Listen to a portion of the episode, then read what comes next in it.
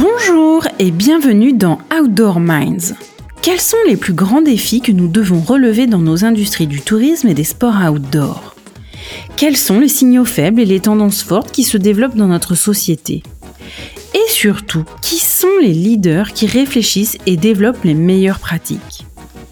Dans cette série d'entretiens, nous voulons partager les parcours, les expériences et les visions des plus grands esprits qui font l'outdoor d'aujourd'hui et de demain.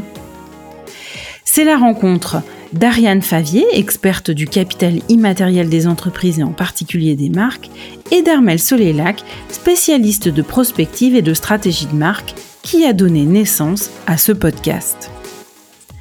Pour cette troisième saison, avec l'aide de nos invités, nous allons parler de responsabilité sociétale des entreprises, la fameuse RSE. Il y aura aussi quelques surprises pour être au plus près de l'actualité et encore mieux anticiper l'avenir.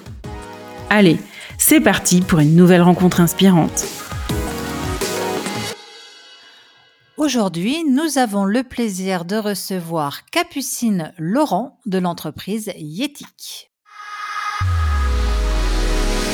Bonjour Capucine. Bonjour Ariane, merci de me recevoir. Avec grand plaisir, Capucine. Alors, pour démarrer cet épisode, est-ce que tu peux euh, nous parler de ton parcours, ton parcours académique et puis également ton parcours professionnel jusqu'à aujourd'hui, s'il te plaît? Ça marche. Alors, je dirais que j'ai eu un parcours, enfin, que je définirais d'assez classique. J'ai fait une école supérieure de commerce, euh, durant laquelle j'ai quand même eu la chance de faire euh, six mois de césure en, en management du sport d'où euh, petit clin d'œil à l'outdoor. Euh, j'ai continué, j'ai fait ma dernière année en MBA à Genève où euh, je suis finalement restée euh, pour démarrer ma carrière, si je puis dire, en audit financier. C'était ma, ma majeure à l'école, donc j'ai audité des grosses sociétés. C'était hyper intéressant, hyper prenant un peu trop. Donc au bout de quelques années, je suis passée côté entreprise pour faire de l'analyse financière dans un gros groupe cosmétique. Et euh, chemin faisant, je me suis aperçue qu'il y avait quand même un, gap entre mes valeurs et ce que je faisais, et aussi euh, euh, je me questionnais pas mal sur l'utilité que j'avais dans la société par rapport au contenu de mon travail en finance. Donc en 2019, j'ai décidé de reprendre une année d'études. C'est un DAS en management durable à Genève et que j'ai pu compléter avec deux stages euh, en parallèle, euh, un en cabinet RSE et un autre chez Picture euh, Organic Closing à Annecy. et donc à l'issue de cette formation, j'ai démarré une activité en tant qu'indépendante en, en, RSE, en responsabilité sociétale des entreprises, où je faisais du consulting et des cours aussi à des étudiants de bachelor. Et, et depuis en fait ce DAS, on avait gardé euh, avec d'anciens collègues un, un, petit groupe. Euh, on, se rencontrait en mode think tank pour imaginer un peu l'entreprise de demain et, et de fil en aiguille, on s'est dit mais si on se lançait pas en fait euh, ensemble euh, à monter notre structure. Et, et c'est là donc euh, qu'on a qu'on a commencé à travailler sur notre société coopérative Yetic. Voilà, et, et c'est là que nous en sommes aujourd'hui. Alors justement, est-ce que tu peux nous parler de Yetic et quelle est sa proposition de valeur pour les clients? Oui, bien sûr. Alors, euh, bah, comme le, dit son, intitulé, euh, société euh, coopérative Yetic, donc c'est une coopérative, elle fonctionne en, elle ne fonctionne pas comme traditionnellement une SARL. On essaye d'être dans la dans la gouvernance partagée, voilà, pour montrer être l'exemple auprès des entreprises, bien sûr. Euh, donc, comme je le disais, on a confondé euh, cette, cette, société avec d'anciens collègues du DAS. Euh, Aujourd'hui, très concrètement, en fait, on propose des prestations RSE. On a trois volets. On a un volet formation où on va proposer que ce soit de la sensibilisation des fresques du climat, mais aussi des formations euh, plus pointues sur la RSE ou le bien-être au travail. On a un volet stratégie où on va proposer des bilans carbone, des audits RSE. Et enfin, on a un volet valorisation où on va venir accompagner les entreprises à la certification Bicorp, où on leur propose également de rédiger leur rapport euh, extra-financier. Alors cette offre RSE, c'est euh, c'est la base du projet euh, Yetic. mais on avait envie de créer quelque chose de, plus grand et de, mobiliser en fait vraiment un écosystème de, professionnels qui partageraient notre vision et nos convictions. Donc on a poussé le modèle un peu plus loin, finalement, en proposant un statut d'entrepreneur salarié. Alors euh, en, France, c'est quelque chose d'assez connu, c'est c'est ce qu'on appelle la coopérative d'activité et d'emploi. Alors qu'en Suisse, c'est pas encore cadré. Oui, parce que petite précision, en fait, la, société coopérative a son siège en, en Valais où il y a une plus grosse partie de l'équipe et euh, elle rayonne euh, jusqu'à Annecy en passant par Lausanne et Genève. Mais du coup, euh, on, est installé en Suisse, donc d'où ma précision sur la législation suisse versus française. Donc, euh, on propose ce statut d'entrepreneur salarié euh, où on intègre donc dans la coopérative des professionnels de différents horizons, mais qui partagent la même vision, la même mission que nous. Et hum, alors du coup, hum, pourquoi est-ce que vous avez créé cette boîte? Qu'est-ce qui était euh, la motivation d'origine? Euh, alors, à titre personnel, euh, j'ai toujours été attirée par l'entrepreneuriat. Enfin, je suis issue d'une famille d'entrepreneurs. J'adore l'aventure et le challenge. Donc, depuis toujours, je me disais, je, montrais ma, structure.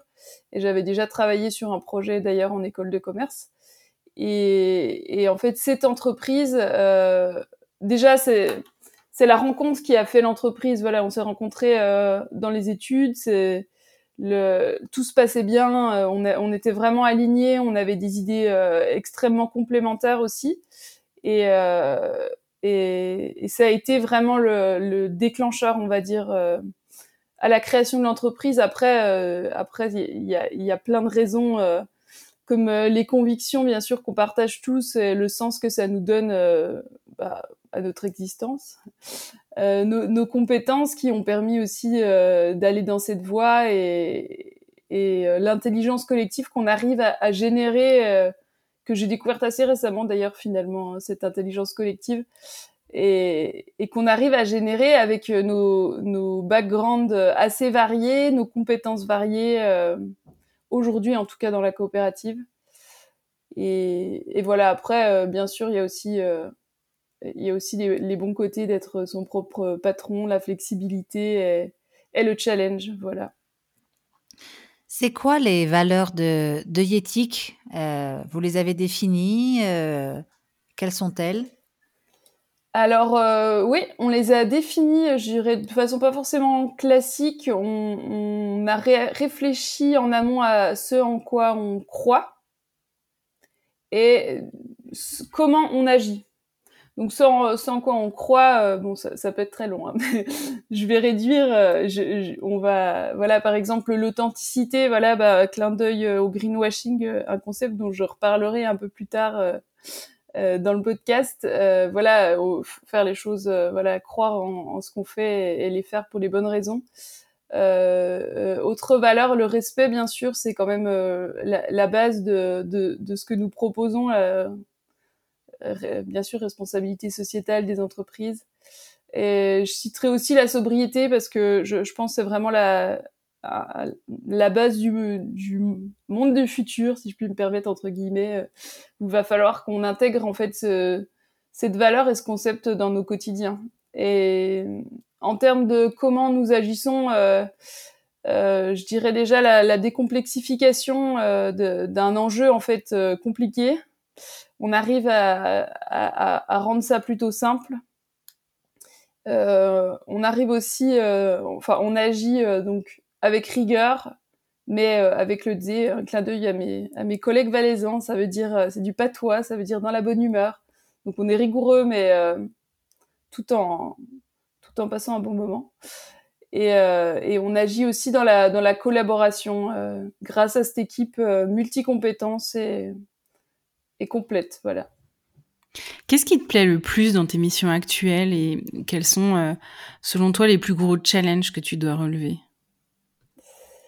Alors, euh, ce qui me fait vraiment vibrer et ce qui m'anime, en fait, c'est de voir euh, l'impact concret qu'on arrive à, à avoir sur les entreprises. Ça peut être au travers bah, d'un bilan carbone. Voilà, on vient faire un, dresser un premier constat et voir que par la suite les émissions diminuent. Mais ça peut être aussi en termes de qualité de vie au travail, voilà, constater que que ce qu'on a mis en place fonctionne et, qu'on a un impact positif ou en tout cas qu'on a diminué l'impact négatif de l'entreprise sur des thématiques RSE. Euh, ce qui me plaît également, c'est plus, euh, de l'ordre euh, de l'ordre euh, organisationnel, c'est la, la, stimulation en fait que m'apportent toutes ces missions variées que j'ai parce que j'ai un panel d'activités assez assez variées. je donne des cours bah, à la HEG à Genève. je fais des coachings avec l'université, des formations, mais aussi du consulting. Et, et ce panel varié d'activités euh, me permet aussi d'être euh, sans cesse stimulé, euh, stimulé de, de, de, jamais me reposer sur mes acquis, de toujours, toujours chercher de nouvelles informations, de, toujours chercher à, innover et, ça, me plaît vraiment. Et tu me demandais aussi les plus gros challenges. Alors, euh, je vais partir d'un constat, c'est que, enfin, il y a quand même pas mal d'indifférence et puis, je pense, de déni en fait, des grosses sociétés qui vont, des, multinationales qui vont mettre un peu euh, ce que j'appelle un vernis vert sur euh, sur leur, leur, société, sur leurs produits, pour essayer de vendre plus. Et, et les, malheureusement, enfin non, tant mieux, les consommateurs s'en rendent compte mais euh, mais ça déteint sur euh, les plus petites sociétés qui qui vont avoir du mal à se motiver, à se mobiliser et qui vont dire mais euh, enfin moi avec mes impacts qui me semblent moindres, enfin pourquoi je ferais quelque chose alors que ces grosses sociétés ne font rien? Et c'est là que c'est difficile de les motiver, de les mobiliser et, voilà, il faut qu'elles se rendent compte que le, colibri, la magie du colibri, euh, ça fonctionne. Voilà, tout le monde doit, doit s'y mettre, euh, petite entreprise, grosse entreprise, et ça malgré aussi l'inaction euh, des pouvoirs publics. C'est mon plus gros challenge. Alors moi j'aurais une petite précision euh, parce qu'on a travaillé et on travaille d'ailleurs encore ensemble. Euh, il y a quelque chose euh, qui est vraiment une tâche quotidienne euh, que tu as à faire et qui m'impressionne énormément, c'est la collecte de données parce que c'est un vrai challenge, que ce soit dans un bilan carbone ou dans l'accompagnement pour une certification Bicorp. Il y a énormément de travail de collecte avec des gens qui peuvent être assez réticents pour les transmettre ou pas forcément comprendre ce dont on a besoin comme données. Et, et, je trouve que, tu y arrives avec brio, mais c'est quand même un gros challenge dans ton quotidien. Ah, clairement, bah euh, pour compléter, en fait, moi, mon background d'audit, euh, d'auditrice financière m'aide beaucoup parce que clairement, euh, les, sociétés qui étaient auditées, c'était pas par choix. C'était toujours une obligation légale et, on leur demandait toujours plus de, enfin, plus de travail et, c'était compliqué. Donc ça m'aide bien dans des sociétés qui ont en général choisi quand même d'entrer dans une démarche RSE. Mais c'est vrai que même si elles sont euh, motivées et partantes, des fois elles restent un peu hermétiques et elles ont, enfin, alors clairement pas ton cas Armel, mais certaines sociétés euh, euh, vont avoir un peu du mal à partager des informations, des documents, même au-delà du temps que ça leur prend de partager un peu de leur, leur stratégie et de leur intimité, entre guillemets. Est-ce que tu peux nous décrire une semaine type de ton quotidien professionnel? Parce qu'il a l'air d'être quand même sacrément varié. Oui. Alors euh, oui, en effet, je, ce serait très compliqué de faire un, dessin, euh, voilà, un planning type. En fait, il y a vraiment pas de train-train bah, dans mon quotidien de par la, diversité de mes missions, parce que mes cours c'est plutôt euh, déjà le deuxième semestre, c'est le soir, euh, donc euh, complètement différent du consulting qui va avoir lieu la journée, les formations tantôt je me déplace, tantôt c'est en ligne. Euh, donc c'est assez, euh, je, je pourrais pas, euh, je pourrais pas donner un emploi du temps type. Après, euh, de part aussi mon organisation, en fait, je travaille à temps partiel pour des raisons de santé et, et j'organise mon emploi du temps en fait à mon rythme et selon selon ma forme. Donc une fois de plus, une semaine peut être complètement différente de la semaine suivante. Euh, après, globalement, il y a quand même une ligne directrice. Euh, je fais, je travaille beaucoup en télétravail, en visio avec euh, les collègues. des fois aussi depuis mon van. Je pars jamais très loin, mais mais c'est assez ressourçant de travailler euh, depuis euh, l'extérieur, on va dire.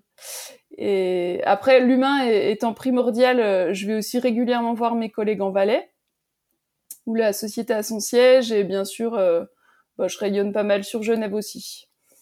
Mais je dirais beaucoup de, de télétravail est-ce que tu aurais, euh, depuis le début de ta carrière professionnelle, un souvenir ou une anecdote sur euh, une situation incroyable que tu as vécue euh, et que tu pourrais partager avec nous?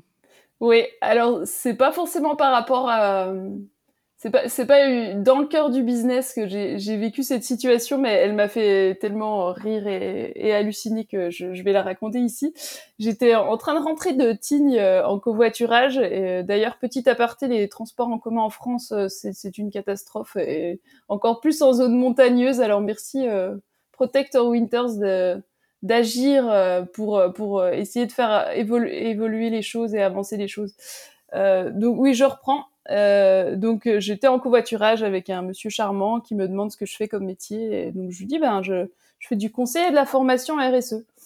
Il me répond ah ah alors en fait peut-être les entreprises à faire du greenwashing et, euh, alors j'étais un peu choquée sur le moment mais il était vraiment sérieux et et, et c'est vraiment ce qu'il pensait en fait de, de, de mon métier et euh, alors j'étais un peu en colère sur le moment, mais c'est vrai que ça m'a rappelé à quel point euh, on est dans une société euh, du, du paraître de l'image et, ça même dans les entreprises. Et du coup la, RSE est malheureusement souvent vue euh, comme un, accessoire à la mode, un must-have et, et, pas comme comme le comme comme l'enjeu crucial qui qui est qui nous attend et qui est déjà là Enfin, voilà. Mais c'est un must-have. Après, euh, c'est pas un must-have de communication, c'est un must-have d'organisation et de production, ce qui est pas tout à fait le, le même must-have. Et du coup, le monsieur, il t'a, il t'a déposé au bord de la route ou vous avez fini le voyage ensemble? Non, non, charmant. Euh, j'ai, j'ai réussi à un peu euh, lui expliquer en détail ce que je faisais et lui, lui montrer qu'en fait, la RSE, c'est, oui, c'est pas un nouvel apparat. Voilà, on vient manger, on vient bouger le business model, l'ADN de l'entreprise. C'est pas, c'est pas du greenwashing, du vernis vert. Mais bon, malheureusement, euh, comme je le disais plus tôt, les, les multinationales euh, l'utilisent plutôt comme ça et, c'est bien dommage. Mais non, il m'a bien déposé Annecy.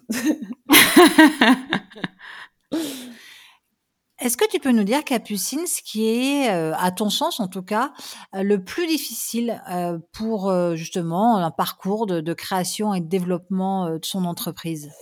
Oui, alors euh, bien que ce soit quelque chose qui me qui m'est toujours euh, attiré et qui m'anime et, j'ai pu avoir de beaux exemples dans ma famille, euh, il y a un côté qui est assez compliqué, c'est d'être multitâche. Alors clairement, je le suis de nature, je suis très curieuse, j'aime faire plein de choses différentes, mais parfois, quand on est en train de jongler sur l'administratif, la communication, et que ça commence à prendre une place trop importante par rapport au, au cœur du business et, et aux missions, c'est un peu frustrant et démotivant. Après, euh, la chance c'est qu'on est une équipe et que on, se soutient et, dans ces dans ces phases de down, euh, le reste de l'équipe est là pour euh, nous appuyer, nous, enfin nous nous aider à nous relever, nous aider aussi dans ces dans ces tâches parfois ingrates.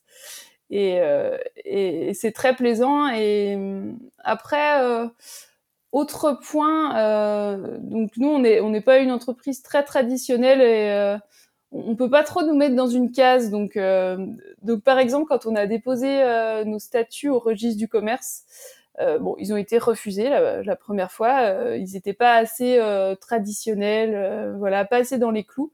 Donc on a on a passé trois heures d'entretien avec le préposé pour lui expliquer notre projet, etc. Et, et, par exemple, en fait, nous, on voulait pas nommer un, un président à la société. Et ça, c'est quelque chose qui est euh, inenvisageable de leur côté. Donc, euh, on a, bon, on a bien sympathisé avec lui et en fait, on a conclu qu'on tirerait euh, le président à la galette des rois parce que c'était au mois de janvier et ça l'a bien fait rire. Bon, euh, on, finalement, on l'a pas fait, mais mais on aurait pu le faire et et, et c'est pas simple d'être d'être, euh, je dirais pas contre-courant, mais d'être euh, en dehors des, cases euh, classiques. Bah voilà une anecdote rigolote. Tirer le président à la galette des rois, ça c'est pas commun. Et pourquoi est-ce que tu fais ça, Capucine? Qu'est-ce qui fait que quand c'est difficile, alors tu parlais de l'équipe, mais qu'est-ce qui te fait tenir? Pourquoi tu t'accroches ou pourquoi tu cours? Euh, Bon, déjà, pourquoi je fais ça à la base euh, Je suis, bah, je suis quelqu'un d'hypersensible et et voilà, moi j'avais un trop gros gap entre mes convictions et, ma vie professionnelle et, je supportais plus de, voir ce qui se passait et de rester assise derrière mon bureau euh, à travailler sur, mes chiffres et, à faire gagner de l'argent à des gens qui ont déjà beaucoup d'argent. Et, et je, je, le supportais plus vraiment. Et, et aujourd'hui, ça, ça conforte encore, euh, encore plus euh, mon choix en fait euh, l'urgence est là, on a on a plus, le choix. J'ai pas besoin de vous rappeler euh, les canicules, la fonte du permafrost en ce moment euh, qui fait des éboulements partout en montagne. Enfin voilà, pour moi c'est devenu trop urgent, trop important dans ma vie et je j'aurais pas pu faire autrement que de que de prendre ce virage. Et alors effectivement des fois c'est c'est pas simple parce que c'est pas quelque chose qui est qui est encore toujours bienvenue dans les entreprises.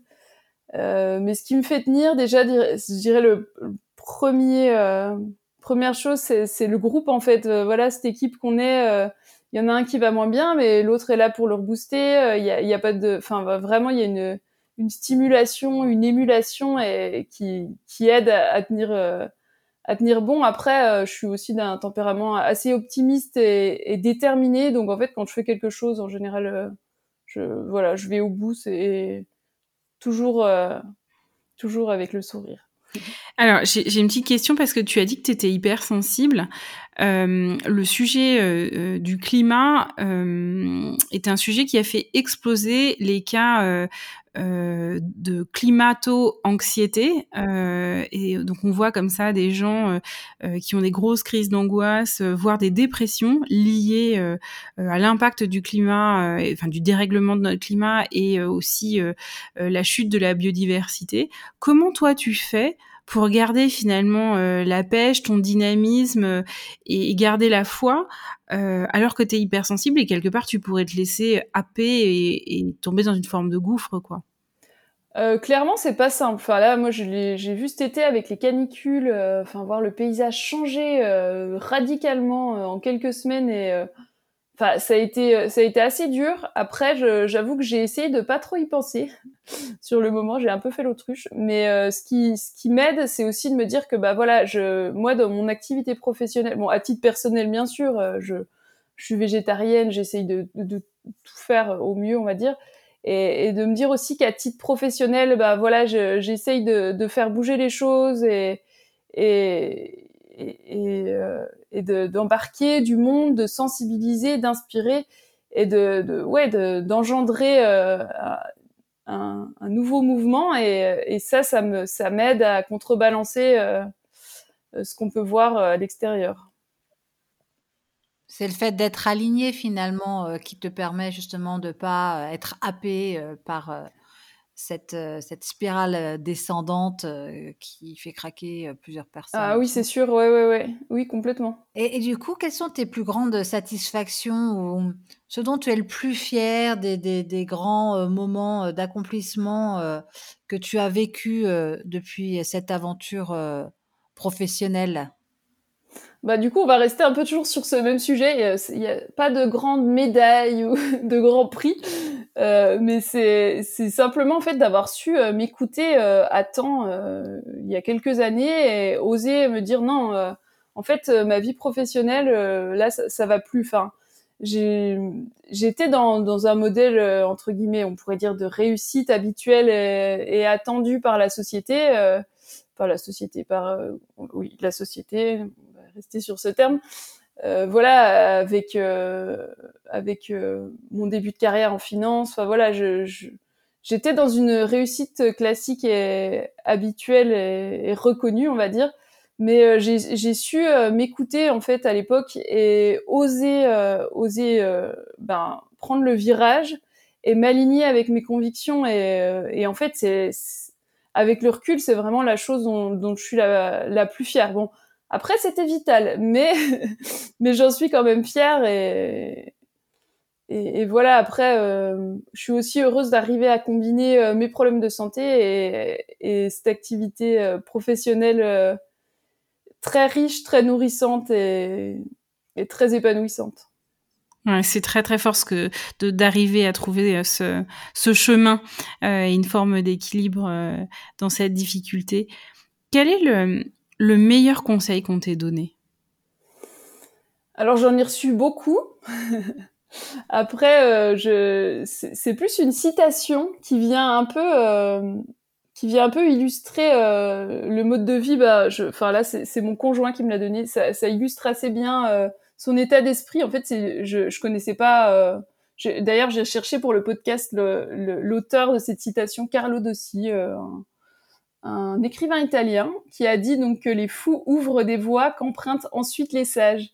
Et, et en fait, je, je, me suis quand même assez souvent retrouvée dans cette citation, euh, que ce soit à titre personnel ou professionnel, parce que je me suis souvent sentie un peu différente, euh, un peu à contre-courant, et, et, euh, et à nouveau, au niveau professionnel, cette fois-ci, je me sens un peu, enfin, on est un petit peu hors case avec euh, notre coopérative, mais de me dire que effectivement, euh, ce, ce, euh, bon, je vais pas parler de pionnier, mais de, de voilà, il y, y, a des choses des fois euh, qui paraissent complètement aberrantes et qui rentrent dans le dans le dans le domaine du commun euh, quelques années plus tard. Et, et cette citation, elle m'aide souvent à, à, assumer mes choix et à, à croire en mes singularités. Il y en a une que j'aime beaucoup, qui est que c'est pas les fabricants de bougies qui ont inventé l'électricité. qui est assez humoristique, mais en même temps qui dit bien les choses, quoi. Clairement, oui, oui, oui, oui. Mais ça va, de, ouais, ça va dans le même sens. Alors, l'industrie de l'outdoor, elle a beaucoup évolué euh, ces dix dernières années. Euh, quelles sont les, les évolutions qui t'ont le plus marqué? Alors, euh, bah, au vu de ma sensibilité, je dirais que c'est, ça va tourner autour de la RSE. Pas de grande surprise. Mais euh, c'est surtout euh, la, la, prise de conscience des, des marques, que ça soit euh, des acteurs phares comme euh, bah, Picture, euh, qui ont lancé la location de leur tenue de ski depuis l'hiver dernier. Enfin, super business model, nouveau business model. ça soit bon Patagonia, précurseur dans le domaine bien sûr. D'ailleurs, je, pense que j'en reparlerai plus tard, mais voilà, Patagonia qui propose la garantie à vie ou qui sillonne l'Europe avec sa, sa roulotte pour le, ce qu'ils appellent le Warm Wear Tour, où ils viennent réparer les vêtements gratuitement. Et, et en fait, on voit de plus en plus d'initiatives émerger comme ça. Et, même au-delà de, de, ces acteurs phares du marché, il y, a, il y, a de plus en plus de petites marques éco-responsables qui apparaissent. je pense à Lagoped ou Ayak et, et j'ai l'impression qu'il y, a une dizaine d'années c'était pas vraiment le cas on avait vraiment ces, ces gros euh, géants euh, du marché et, qui menaient leur barque et, c'est tout euh, simplement. Après je je sais pas je pensais aussi aux, destinations touristiques quand je pense à l'outdoor. Et on commence aussi à voir bah, de leur côté une nouvelle histoire qui s'écrit bah, bien sûr c'est c'est un peu un constat euh, suite, enfin, euh, avec le réchauffement climatique, le manque de, neige, etc. Mais ces stations de ski deviennent donc des stations de montagne qui sont plus tout ski. Et euh, comme euh, comme euh, la station de Métabier dans le Jura, bon, c'est ma terre natale, donc c'est aussi pour ça que j'en suis fière et et, et, et que j'en parle. Mais voilà, aussi on voit des destinations touristiques ben, prendre un virage et, et s'adapter, et c'est assez encourageant même si c'est peut-être un petit peu tardif pour un secteur dont le terrain de jeu est, la nature, mais, euh, mais, c'est très encourageant et voilà, ça, me booste, on va dire. Et, et du coup, selon toi, c'est quoi les plus gros défis que, que l'industrie de l'outdoor va devoir relever, ou l'industrie du tourisme d'ailleurs? Euh, bah, comme je disais, bah, le changement climatique, clairement, il impacte déjà notre pratique des sports outdoor. Jusque-là, euh, c'était euh, surtout le ski, voilà, manque de neige. Là, on voit avec euh, tous ces éboulements, bah, l'alpinisme euh, est aussi affecté. Enfin, voilà, tout le, tout le, le toutes la, les pratiquants, en tout cas, de l'outdoor, ressentent ressentent le changement climatique. Donc, bah, s'engager, c'est une évidence, bien sûr. Après, je dirais qu'il y a plusieurs défis. Déjà, un défi bah, réchauffement climatique, défi climatique, voilà, de décarboner l'industrie. Euh, ça peut passer euh, pour tout ce qui est le marché du matériel, de l'équipement, bah, par euh, la transition énergétique bah, des sites de production, qui est un, qui est très gourmande en, enfin qui est très émettrice, pardon. ça peut être aussi la mobilité, pour que ça soit pour les destinations touristiques ou pour les distributeurs comme Decathlon, voilà. Euh, à savoir que la mobilité, c'est le premier poste d'émission euh, de gaz à effet de serre dans les stations de ski. Euh. Quand je parle de mobilité, c'est le déplacement des, des touristes sur euh, sur leur lieu de vacances, voilà. Et, et la mobilité pour des distributeurs. ouais, ça représente 74%. C'est c'est faramineux. Et pour des distributeurs comme je cite Decathlon, euh, l'impact aussi du, des clients, euh, du déplacement des clients pour venir faire leurs achats est, est significatif. Donc voilà, de, des quelques axes en tout cas euh, pour tout ce qui est de l'ordre climatique. Après, la RSE, comme vous le savez, c'est pas que de l'environnement, donc il y a aussi, je dirais, des défis sociaux on constate déjà aujourd'hui euh, euh, des difficultés de recrutement, euh, bah, notamment dans les stations de ski. Enfin voilà, cet hiver j'ai eu des télésièges fermés parce que bah il manquait d'effectifs. Et, là aussi c'est un virage à prendre et, un grand défi. Voilà et, voilà, on peut parler d'amélioration des conditions de travail, mais aussi par la RSE, en, en, intégrant la RSE dans l'entreprise, on peut aussi donner ce sens aux salariés qui leur, manque, qui peut leur manquer et qui, enfin, en tout cas, ça me, ça résonne en moi parce que c'est, ce qui me manquait aussi euh, à l'époque. Donc ça, c'est, je pense, un, défi assez important euh, tu as parlé de, de Picture et de Decathlon. Euh, Decathlon est aussi euh, le premier, un pionnier, puisqu'ils ils ont, depuis cette année, proposé la location du matériel par abonnement. Donc, au lieu de vendre des produits, on peut s'abonner à un prix fixe par mois et utiliser autant de matériel de sport que ce dont on a besoin et, le rapporter une fois qu'on a terminé l'usage. Donc, c'est, on voit qu'il y a des business models qui, émergent, qui sont hyper intéressants. Et quand un groupe comme euh, Decathlon euh, se lance dans ce type d'aventure, on, peut penser que euh, bah là encore, il y a une voie qui a été ouverte et que peut-être que d'autres sages l'emprunteront. Exactement, oui, il montre, il montre la bonne voie. Après, c'est fou comme Decathlon arrive à être innovant, que ce soit dans ses produits, dans, ce, dans sa stratégie. Enfin, c'est c'est assez incroyable et c'est génial qu'il montre la voie justement aux autres acteurs et je crois que euh, l'une des clés euh, de Decathlon c'est la question de la temporalité euh, quand j'étais euh, athlète, euh, il a été question que je sois sponsorisée par Decathlon et le pitch qu'on avait eu de la part des, des, développeurs de produits de ski, en l'occurrence chez eux, c'était de dire on n'a pas de limite de temps pour développer le meilleur ski au monde. Notre seul objectif, c'est de développer le meilleur ski au monde. Et si ça prend 10 ans, 15 ans, 20 ans, c'est pas grave. Notre but, c'est d'y arriver. Là où d'autres marques euh, n'ont pas ces moyens-là ou ne se donnent pas ces moyens-là et ont besoin de développer très vite euh, un matériel, euh, un ski ou autre chose d'ailleurs, au détriment parfois d'autres aspects que peuvent être la RSE ou, d'autres encore. Et, je crois que pour moi, ça c'est l'une des clés de Decathlon, c'est le fait qu'ils se donnent pas de limite de temps, mais ils ont une obsession sur l'objectif. Ah, intéressant, je je connaissais pas du tout euh, cette approche-là?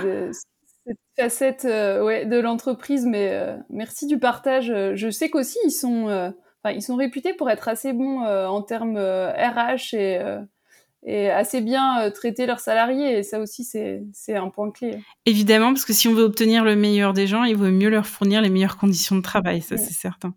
Exactement. Mm. Quel conseil tu, tu donnerais à quelqu'un qui voudrait mettre en place une démarche RSE au sein de son entreprise?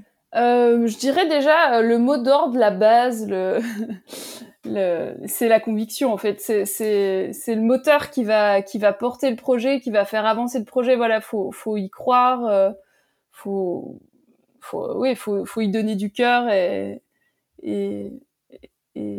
et y croire, pardon. euh, Au-delà des convictions, euh, je pense qu'il, enfin quelque chose, c'est pas, je pense, c'est sûr, il, faut, euh, il faut repenser le business model. Voilà, il faut pas euh, faire du greenwashing, mettre une petite couche de vernis vert. Il faut vraiment placer la, RSE au cœur de, de l'ADN de la de l'entreprise, de l'organisation. C'est vraiment clé. c'est vraiment clé dans une démarche RSE. C'est indispensable. Euh, autre point euh, qui est euh, crucial, c'est de, de, consulter et d'impliquer toutes ces parties prenantes euh, pour les satisfaire et au moins trouver un consensus entre elles, que ce soit les fournisseurs, les clients, euh, les sous-traitants, voilà. Et justement, animer cet écosystème, déjà le repérer, savoir qui il est. Et, animer, le consulter, voilà, pour euh, pour avoir un justement un projet durable, viable, puisque qui puisse satisfaire euh, tous les gens sur lesquels on a un impact ou euh, qui nous impactent. Et enfin, je dirais aussi peut-être d'être d'être holistique en fait, justement pas abandonner le pilier social au profit du pilier environnemental et tendre vers ce qu'on appelle en fait la durabilité forte, pardon et veiller à agir en fait sur tous les aspects de la RSE et, pas seulement sur euh, un des piliers. Si c'est plus qu'un conseil, mais euh, ça me paraît essentiel euh, de partager quelques clés. C'est une démarche globale, holistique, intégrale, de toute façon, où tous les rouages sont liés les uns aux autres. On ne peut pas agir que sur un, un seul des aspects sans en considérer les impacts que ça peut avoir sur les autres volets en termes relationnels, en termes humains, en termes produits, en termes voilà. Exactement. Tu parles de rouage et c'est là aussi, ça rejoint aussi le fait de placer la RSE au cœur de l'ADN, vraiment au démarrage pour engendrer ensuite toutes, toutes ces actions et, limiter ses impacts négatifs, augmenter ses impacts positifs. Ça doit vraiment partir du cœur de l'entreprise, cette dynamique. On en revient au sens en fait, au démarrage. Oui. au démarrage, le, le, sens est là. Est-ce que tu as un conseil de livre euh, bah, sur la RSE euh, à, nous, à nous partager ou sur le business euh, en, en général, le plus global? Alors oui, complètement. Alors bien sûr, j'ai un, un, super livre que je n'ai pas encore terminé, mais ça ne saurait tarder, du fondateur de Patagonia. Bon, désolé, on revient à Patagonia, mais ils sont ils sont vraiment exemplaires. Euh, donc euh, Yvon Chouinard, je ne sais pas si vous le connaissez, voilà, qui a écrit un livre euh, intitulé Confession d'un entrepreneur pas comme les autres.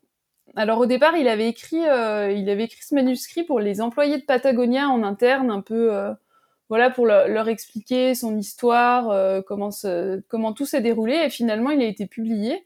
Et euh, donc, il relate dans ce livre toute son histoire entrepreneuriale, depuis la création du matériel adapté à sa pratique crois que c'était les mousquetons euh, au départ. C'est des pics parce qu'à l'époque on plantait en fait euh, des pics dans le dans les, les parois et ça lui fendait le cœur et c'est le cas de le dire parce qu'en fait tu abîmais énormément euh, les parois et sa, son innovation en fait ça a été de créer des systèmes qui permettaient de retirer des taquets en fait qui, qui permettaient de retirer ces fameux pics et il les vendait au cul de sa voiture ce qui faisait beaucoup rire les gens. Eh, mais cette histoire est incroyable. Hein. Merci pour la précision. Je me souvenais plus exactement du contexte. Ah, moi, j'ai eu la chance de le rencontrer à plusieurs reprises et beaucoup beaucoup parlé de cette phase de, de développement de business parce que quand je l'ai rencontré, j'étais en création de ma première société.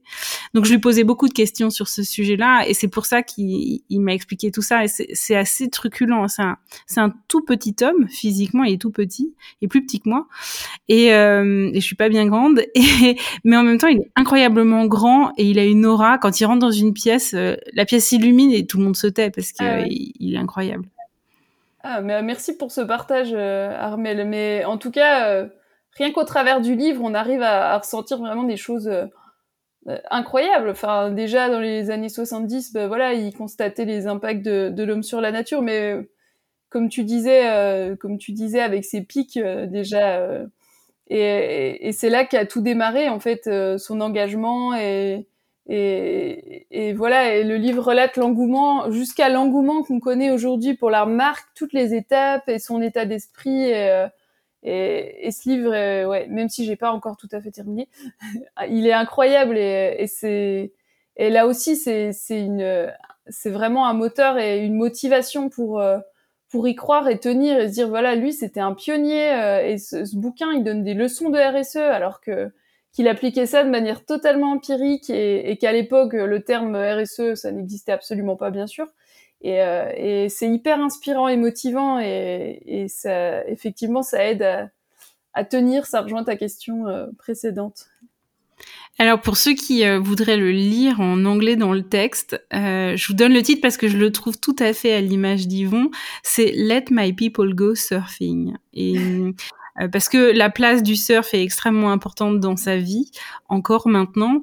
Et, euh, et c'était euh, une des conditions essentielles euh, de, de l'exercice euh, professionnel de ses collaborateurs, c'est qu'ils puissent s'adapter aux marées pour aller surfer euh, le spot euh, de Ventura, qui est l'un des meilleurs spots en Californie, où est justement installé euh, le siège et, le, premier lieu originel de, de, la marque Patagonia.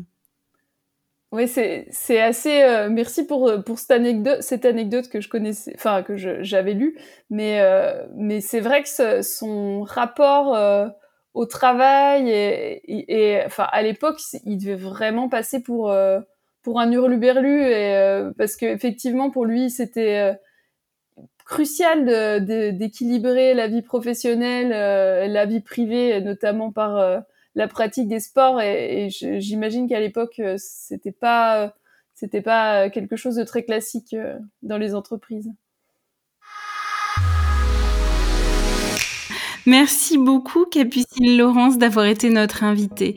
Voici les quatre points clés à retenir de cet épisode.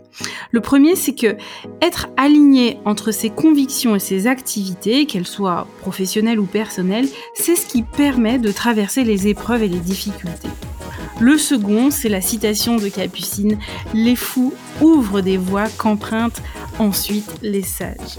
Le troisième point, c'est que la conviction, c'est le moteur qui fait avancer les projets. Ou comme le dit un autre sage, l'énergie suit l'intention. Et enfin, le dernier point, c'est que la RSE, c'est pas uniquement le volet environnemental dont on parle beaucoup en ce moment, mais plutôt une approche holistique qui implique au même niveau que l'environnement la dimension sociale et la dimension d'économie territoriale. Merci à tous d'avoir écouté cet épisode d'Outdoor Minds. Si vous êtes arrivé au bout, c'est sûrement qu'il vous a plu. Nous vous invitons à le partager autour de vous et à nous soutenir en mettant une note de 5 étoiles avec un commentaire sympa. Cela nous aidera beaucoup à faire connaître cette balado diffusion et à mettre en lumière tous ces leaders qui le méritent. Vous voulez découvrir de nouveaux leaders dans le tourisme et les sports outdoor? Alors nous vous invitons à nous retrouver dimanche prochain avec un invité prestigieux. A très vite pour un nouvel épisode d'Outdoor Minds.